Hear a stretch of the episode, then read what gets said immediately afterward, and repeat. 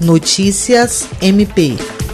O Ministério Público do Estado do Acre participou por meio de videoconferência da reunião de apresentação da rede de atenção a pessoas egressas do sistema prisional e instalação do escritório social do Instituto de Administração Penitenciária do Acre, IAPEM. O encontro foi destinado à equipe técnica do IAPEM com o objetivo de explicar os primeiros passos para o funcionamento e formação do escritório social no Acre. A representante do Conselho Nacional de Justiça, coordenadora estadual do programa Justiça Presente, Pamela Vilela, apresentou como deve ser estruturado o escritório social. Além disso, destacou que o primeiro ano após a saída do sistema prisional é considerado o mais crítico para garantir a reintegração, pois é nesse momento que se acentuam as vulnerabilidades desses egressos. A rede está em expansão e conta hoje com 16 membros institucionais e 20 membros individuais e possui na qualidade de seus representantes a intenção de trabalhar conjuntamente para alterar a realidade dos egressos e presos. William Crespo para a Agência de Notícias do Ministério Público do Estado do Acre.